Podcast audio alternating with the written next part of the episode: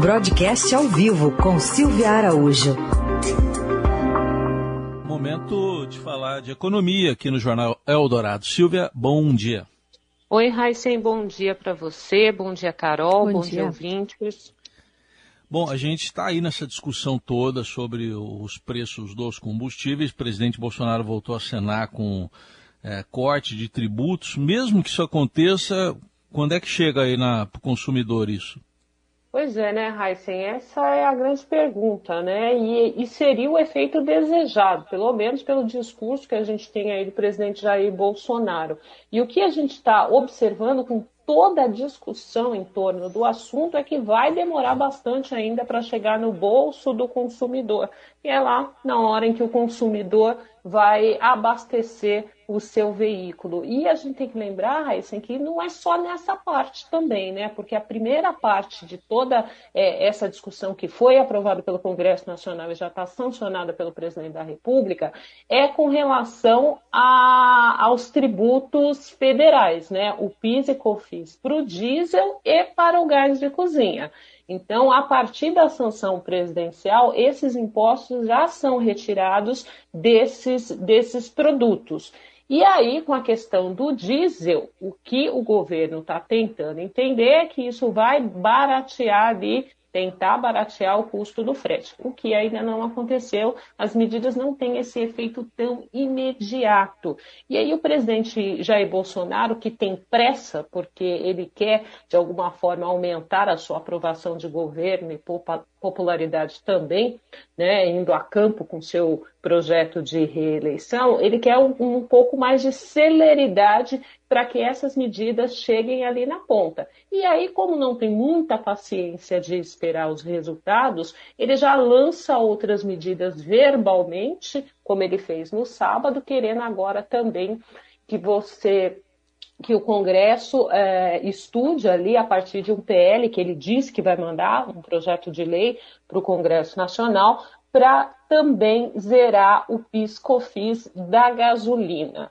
Mas a discussão, se a gente já viu que essa discussão para o óleo diesel, que você já tinha toda uma pressão também por parte dos caminhoneiros, que lá atrás, né, Raíssa, em 2018, pararam o país, né, por conta de preço é, de óleo diesel, é, essa questão ela já foi endereçada, já foi resolvida, mas falta, na prática, chegar ali no bolso do consumidor, como a gente falou, no bolso do consumidor comum, no bolso do caminhoneiro e também o governo espera o resultado favorável de tudo isso em algum momento para o processo de desinflação do país.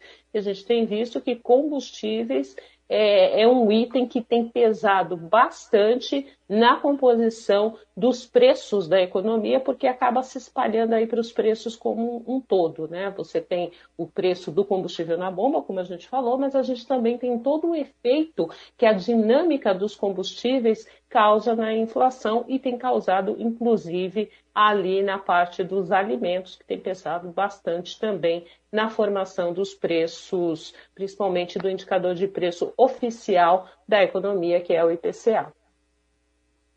Bom, então falando de, de inflação, o que, que o Banco Central pode fazer a partir de hoje para tentar controlar a inflação? Esse, esse ano ainda dá para fazer alguma coisa, Silvia?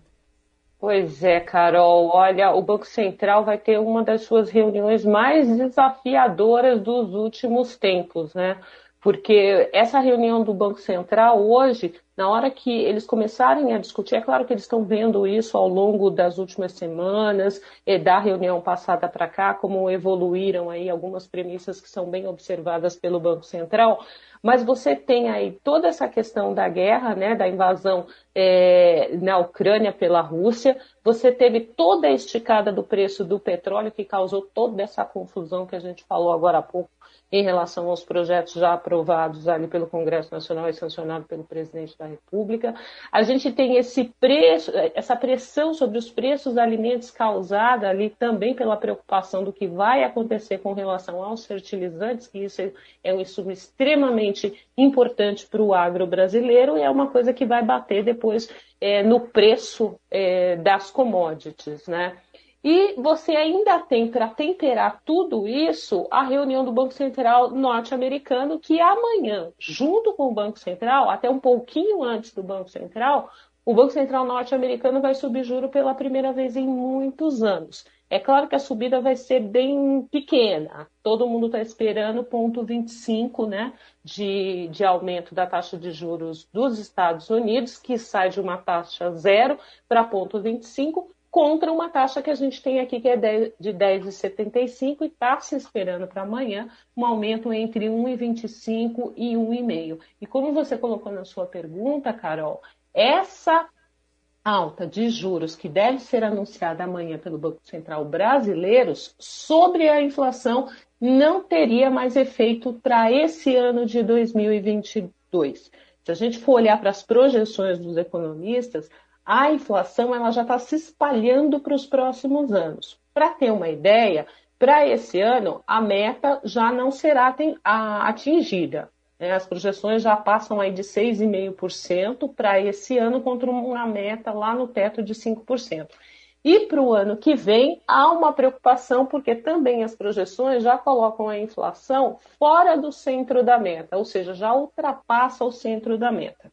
A gente tem que lembrar mais uma vez que o Banco Central é autônomo, mas ele tem que respeitar ali o que foi colocado pelo Conselho Monetário Nacional, né, que são as metas de inflação, e o objetivo do Banco Central é cumprir com essas metas. Ele não cumpriu no ano passado, ele praticamente, nós estamos no mês de março, praticamente a inflação desse ano já está perdida, já está fora da meta, e a inflação para 2023, que é a inflação de um novo governo ou continuidade desse, porque temos eleições nesse ano, ela também já começa a sair dos eixos.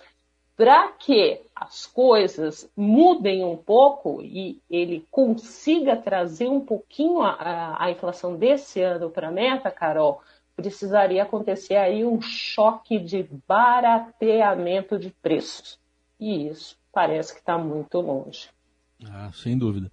Muito bem. É, encerrando aqui de hoje a coluna da Silvia, só com a informação ainda do Banco Central, saiu um dado aqui de 27 milhões e 300 mil pessoas que vão receber aquele dinheiro esquecido, só que 13 milhões e 800 mil tem até um real a receber. Mas me chamou a atenção, viu, Silvia? Eu queria saber em qual grupo você está, sendo indiscreto.